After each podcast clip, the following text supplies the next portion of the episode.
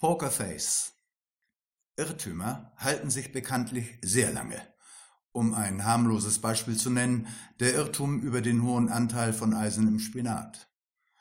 Womit mal wieder deutlich wird, dass das, was als die Realität betrachtet wird, ein Phänomen der Massen ist, real ist, was die Menge der Menschen glaubt. So glaubt man auch, das Gesicht der Macht sei kalt, es bewegt sich nicht und verrät auch nichts. Pokerface. Die Schurken sind somit leicht zu erkennen, so denkt man, ein Blick ins Gesicht der Darsteller eines alten Western zum Beispiel lässt ahnen, woher beim Zocken der Wind weht. Auf dem Weg zum Gespräch mit Dr. Nemo, dem CEO von WMIA Incorporated, fährt der Interviewer an riesigen Plakaten vorbei, die am Straßenrand oder an hohen Hauswänden plakativ im wahrsten Sinne des Wortes sich geradezu aufdrängen. Auf den Plakaten ist ein freundliches Gesicht zu sehen. Gesund, leicht gebräunt, im Ansatz graue Haare. Übrigens auch so ein Glaube, dass leicht graue Haare ein Zeichen von Erfahrung und damit Glaubwürdigkeit ist. Vor dem Hintergrund einer Alpenwiese mit glücklichen Kühen. Da könnte man auch etwas zu sagen, aber wir wollen nicht vorgreifen. Das Gesicht lächelt mit allen Attributen eines Vorstadt-Gebrauchtwagenhändlers und es fehlt nur noch der beißende Duft seines Rasierwassers zur Abrundung der Gefühlsschablone. Das Gesicht auf den Plakaten gehört dem Chef der Abteilung Gesund mit WMIA Incorporated. Man trifft sich zum Frühstück im Vorstandscasino von WMIA. Nemo, alles Gute für die Gesundheit, alles Gute kommt von WMIA und der Mann, der diese schönen Produkte kreiert, ist heute unser Gast, Dottore Trufatore. Der Interviewer ist beeindruckt, steht doch dem Mann, den er bislang nur auf Plakaten sah, leibhaftig gegenüber.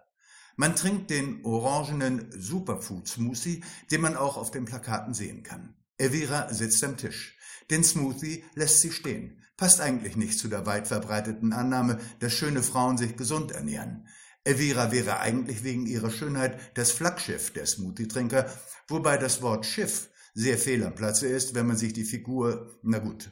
Sie trinkt einen Espresso, schwarz wie die Nacht und süß wie die Sünde. Truffatore, Sie sollten unsere Smoothies trinken. Die machen nicht nur schön, sie erhalten auch ihre Schönheit.